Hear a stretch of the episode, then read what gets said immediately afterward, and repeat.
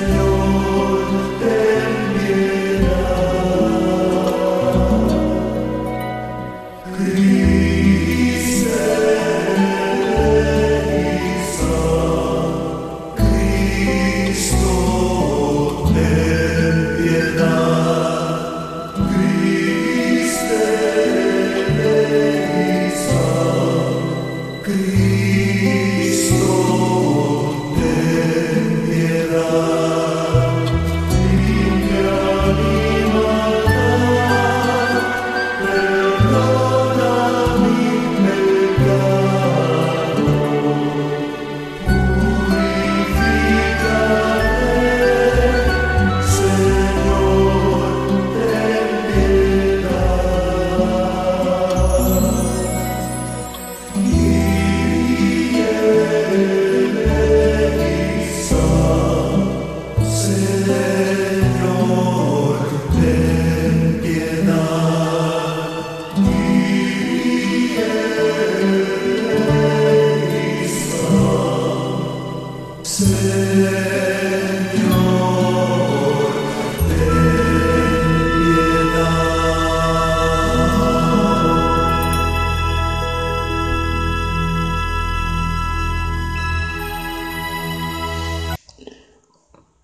Llevad mi yugo sobre vosotros, dice el Señor, y aprended de mí, que soy manso y humilde de corazón, y hallaréis descanso para vuestras almas, porque mi yugo es fácil y ligera mi carga.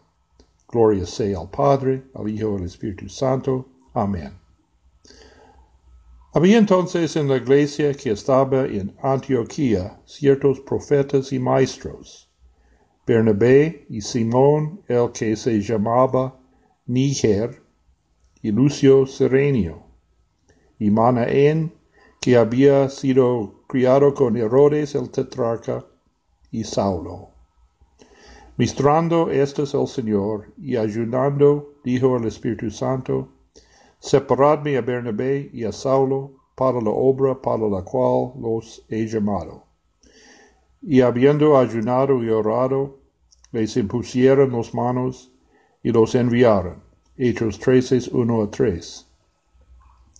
En Antioquía del Oriente, la tercera ciudad más grande del Imperio Romano, después de Roma y Alejandría, Egipto, creció la primera comunidad cristiana donde la mayoría eran de ascendencia no judía. Fue en Antioquía que los seguidores de Jesús primero fueron llamados cristianos. Hechos 11, 19 a 30. La ciudad se convirtió en el centro de las misiones cristianas, especialmente los tres viajes misioneros de San Pablo. La historia de la primera misión de Antioquía comienza con una lista de cinco nombres de ancianos de la iglesia ya. El primero es Bernabé como hombre a quien la congregación realmente debía su establecimiento sólido. Y el último es Saulo, más tarde conocido como Pablo. Fue la voluntad del Espíritu Santo que Bernabé y Saulo fueran consagrados y enviados a otras ciudades para proclamar públicamente el Evangelio de Jesucristo. Habiéndose revelado así la voluntad de Dios, La congregación celebró un servicio solemne de ordenación. Habiendo ayunado en preparación para el evento, se unieron en oración urgente para que Dios bendiga y prospere a los dos siervos elegidos en su trabajo. Y luego les impusieron las manos en señal de bendición y de nombramiento oficial.